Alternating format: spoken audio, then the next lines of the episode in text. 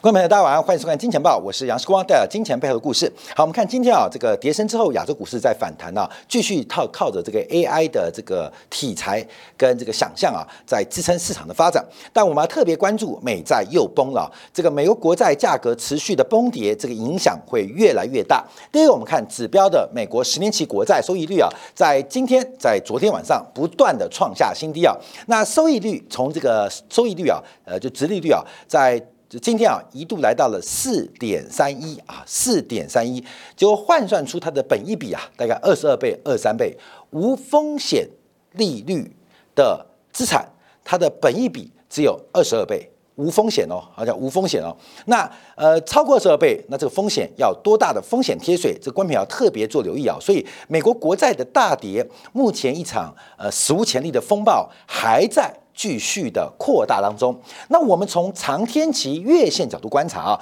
十年期国债的价格已经创下十六年新低，已经创下十六年新低。那目前是来到了两千零七年的水平，也就是次贷海啸正在酝酿的位置啊，正在酝酿位置。同时，我们看到三十年期国债价格啊，也是创下十二年新低，也是创下十二年新低。目前的殖利率也正在。大幅度的走高跟变化，所以国债的一个崩跌，国债价格的崩跌，从目前观察起来，这个跌幅正在扩大。我们从二零二零年三月以来来观察美国长天期的三十年期国债，这个跌幅已经超过了四成。跌幅已经超过了四成，那谁有三十年期的国债？谁有三十年期国债？那从资产负债表的匹配就很明显，不会是国家的主权基金哦。国家的主权基金通常不会持有那么长天期的国债。请问谁会买三十年期的资产？那它一定是有三十年的负债进行匹配。因为我有一个三十年期的负债，所以我有个三十年期的资产相匹配，并不是负债很恐怖，而是负债的成本要跟资产的报酬进行对称。请问观众朋友，谁有三十年期的负债，他就会有三十年期的资产？你知道答案吗？包括全球的养老退休基金，包括全球的保险公司，他们就是三十年期公债最大最大的主力跟大户。那面对这个全球三十年期国债从美国为主开始进行崩跌，那影响冲击会有多大？一兆的投资现在剩下六千亿，十兆投资现在剩下六兆，这场风暴正在。不断的扩大当中，当然各国的政府为了这个呃粉饰局面呢，纷纷改变了会计的认列的准则或是资产的这个定义，但仍然不能改变目前长天期资产正在面临大规模大规模亏损的一个发展跟变化。好，从这个国债利率的。国债价格大跌，国债利率攀升，我们看到，呃，实质利率也正在创新高。还记得两个礼拜之前，纽约美联储的主席威廉姆斯特别提到，实质利率对于经济、对于市场上可能产生的紧缩作用作用啊，就在现在观察，这个实质利率已经来到了百分之一点九六，实质利率已经来到百分之一点九六。我们之前有透过实质利率跟通胀预期曾经换算过美国。国债最终的利率水平、报酬率的利率水平，同样可以换算出。价格水平，大家特别观察啊，那就七月份的节目啊，那再说啊。好，我们看一下实质利率的表现啊。其实从今年四月、五月、六月、七月到八月份都非常明显。整个下半年，从第二季开始到下半年啊，实质利率的飙升都是不断的在持续的推高。所以不仅通胀预期维持在百分之二点三二长期的高水平，实质利率也不断的推升。那实质利率现在创多高呢？创下十四年以来的新高。所以等一下。下我们在后面节目要讲美元呢，现在看空美元的人都已经炒涨那么高了。啊，炒都那么高了。啊，美元。去年死一波。啊，就投胎之后没有活半年又投胎去了。又抬去了。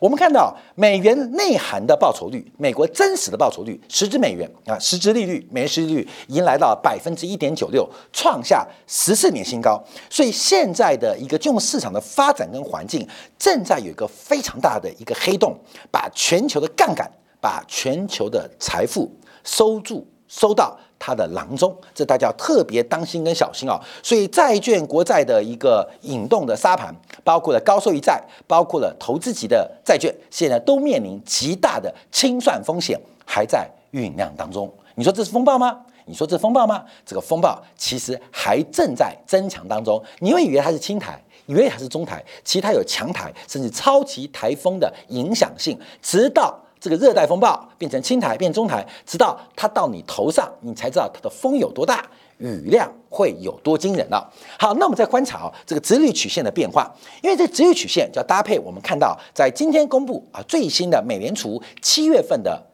会议摘要，到底七月份的加息第十一次加息会不会是最后一次加息？美联储内部的这些委员们跟分行的行长们到底在讨论什么？在今昨天啊，呃，这个凌晨啊，正式公布，所以我们要做一个分析跟观察。在分析之前，我们看利率的直率曲线的变化。我们今天加一条线，第三条线，这条线啊是在去年三月份美联储启动升息之前的直利率曲线。其实这条直率曲线是比较正常的啦。为什么？因为短期的利率比较低，长期的利率比较高，这叫什么正常？你今天去银行存款，请问是三个月期的定存利率高，还是三年的定存利率高？这是一个常识问题。为什么三年的定存会比三个月定存高？为什么？有没有？我们常讲财经啊，这个财经啊，用最生活面、最简单，你的感受就可以知道。你要存三个月，存三年。我要说，吸收你三年存款，你在银行柜台，今天我看那个报价，我是要存三年呢，还是存三个月？关键的选择什么？关键选择是利率高低嘛？那为什么要选择三年？一定是利率高很多，高什么？要高多少？因为哦，三个月，嗯，我三个月后钱就是我的。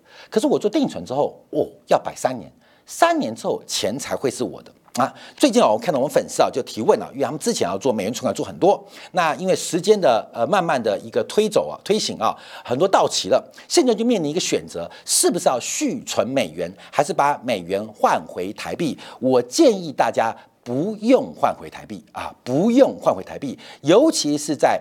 台美利差不断的扩大之下，还有包括台湾的财财政危机、跟金融的风险，还有两岸的风暴，还有选举的变数，你何必呢？啊，你何必呢？这场美国割全球韭菜故事，我们感到很难过，但没有办法啊，只能加入。割别人韭菜的行列，好，那为什么会有粉丝就问？因为再存一次美元 要摆十一个月，我不知道十一个月后面会怎么样，所以这叫做时间的代偿。为什么长天期利率一定比短天期利率高？因为中间你会牺牲很长的时间，这笔钱可能被冻住，所以。关平，你去银行做选择，是不是会觉得短天期比较低，长天期一定比较高，而且一定要高到很多，你才会把本来三个月的定存变成三年期定存？假如不够高，那我就存三个月嘛，三个月之后再说。所以这是时间的代偿，因为我们选择牺牲当期的消费跟投资，拿来做储蓄，这是种牺牲哦，这种牺牲，我现在不把钱拿来花。我跑去存起来，存起来之后，银行把它借贷给别人。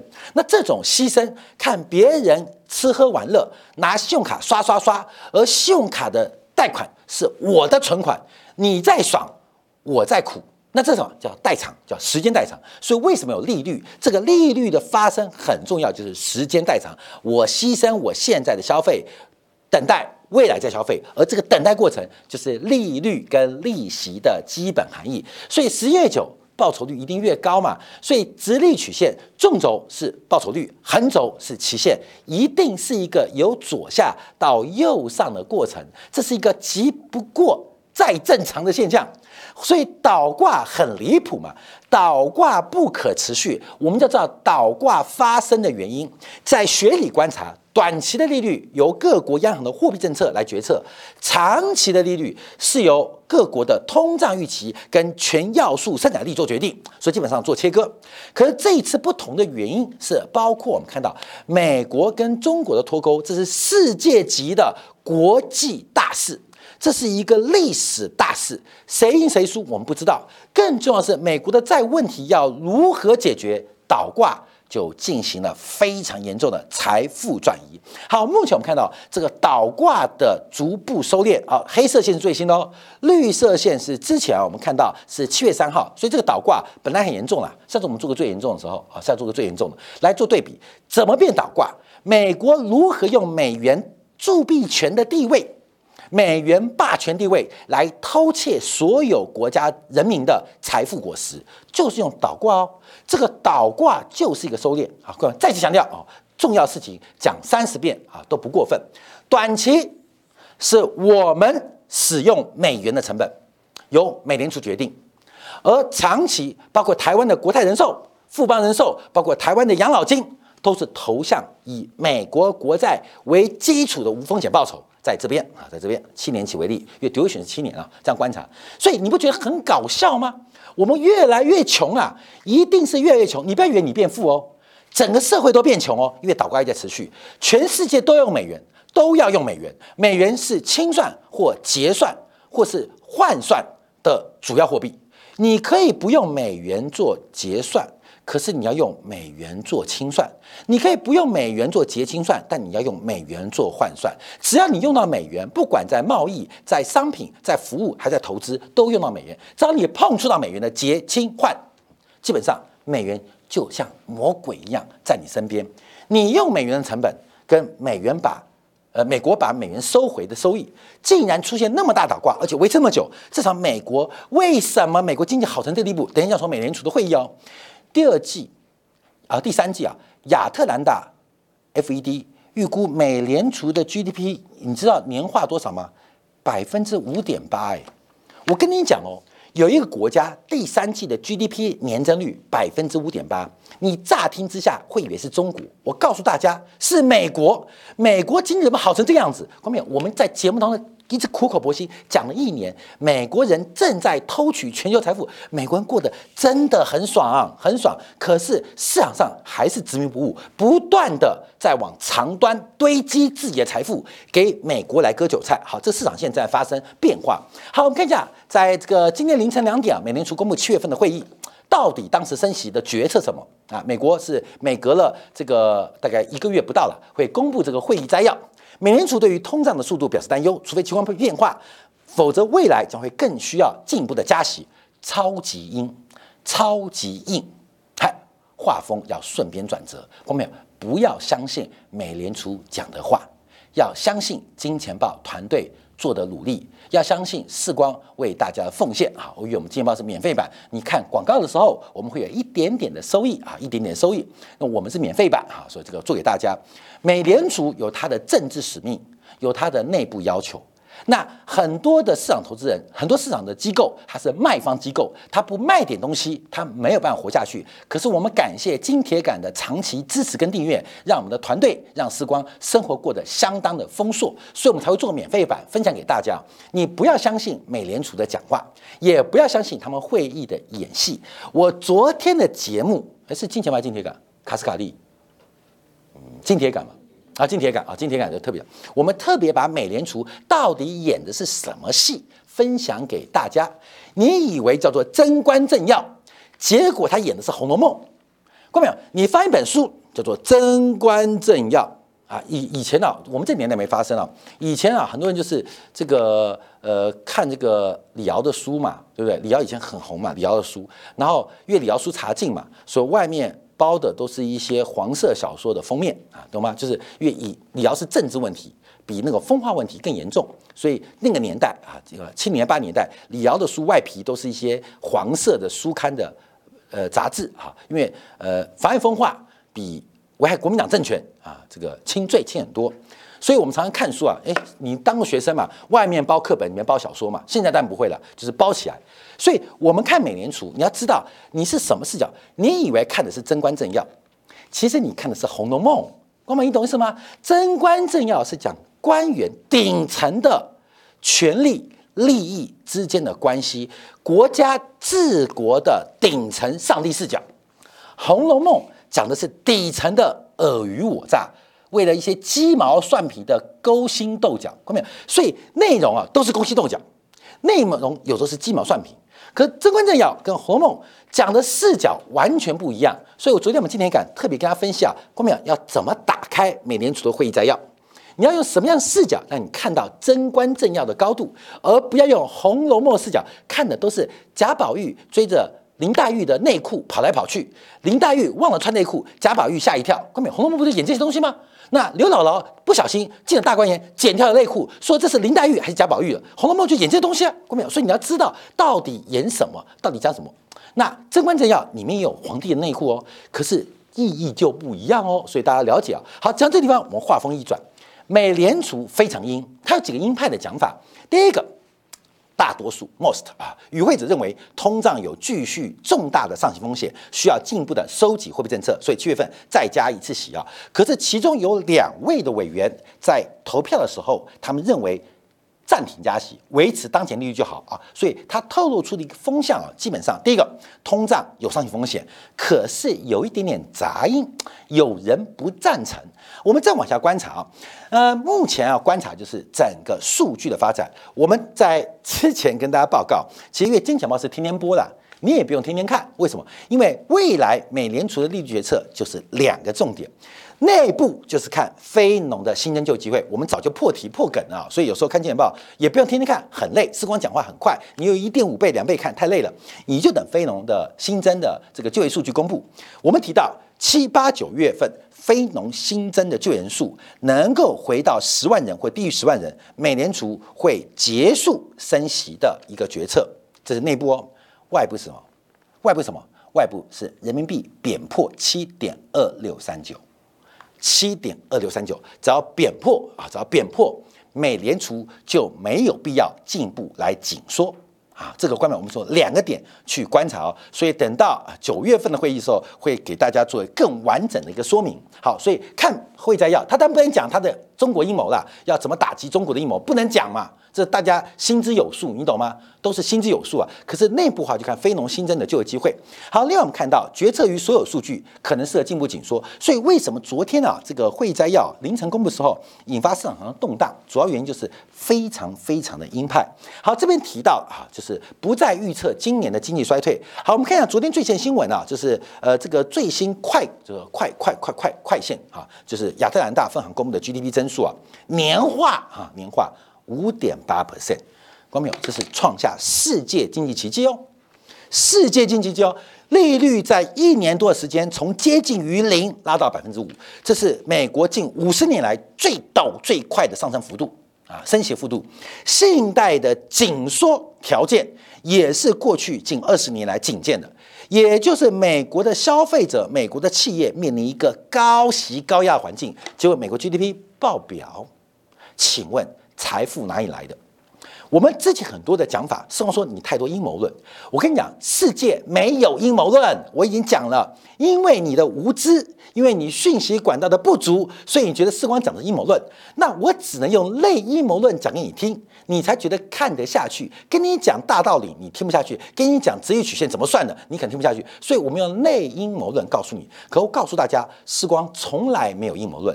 一个是知识领域，一个是讯息管道。我只是包装成像阴谋论，其实它不叫阴谋。世界上没有阴谋。我讲节目讲很多次啊。今天郭台铭领导红海，今天张忠谋领导台积电，他能够有阴谋吗？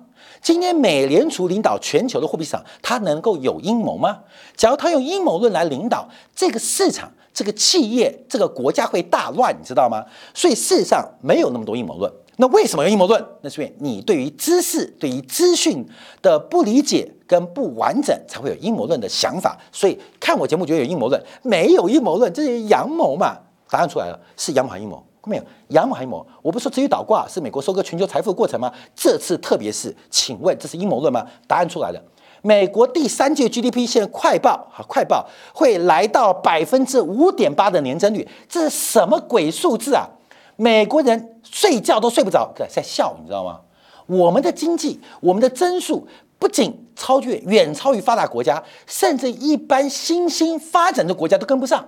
这个差距有多大？二十多兆的 GDP 的基础跟存量，竟然能够创造超过百分之五的增量，这是什么鬼数字？其实不是说美国好，看没有？美国的好来自于全球的失误，包括投资人决策在风险票失误，包括为政者的一个重大失误。好，我们再往下观察啊，这个跟大家结论啊，就是信贷收紧将影响会比预期大。嗯，会预有在喊话哦，那美联储现呼应哦，好戏才刚上演。那到底是内部紧缩还是外部紧缩？大家可以继续做观察。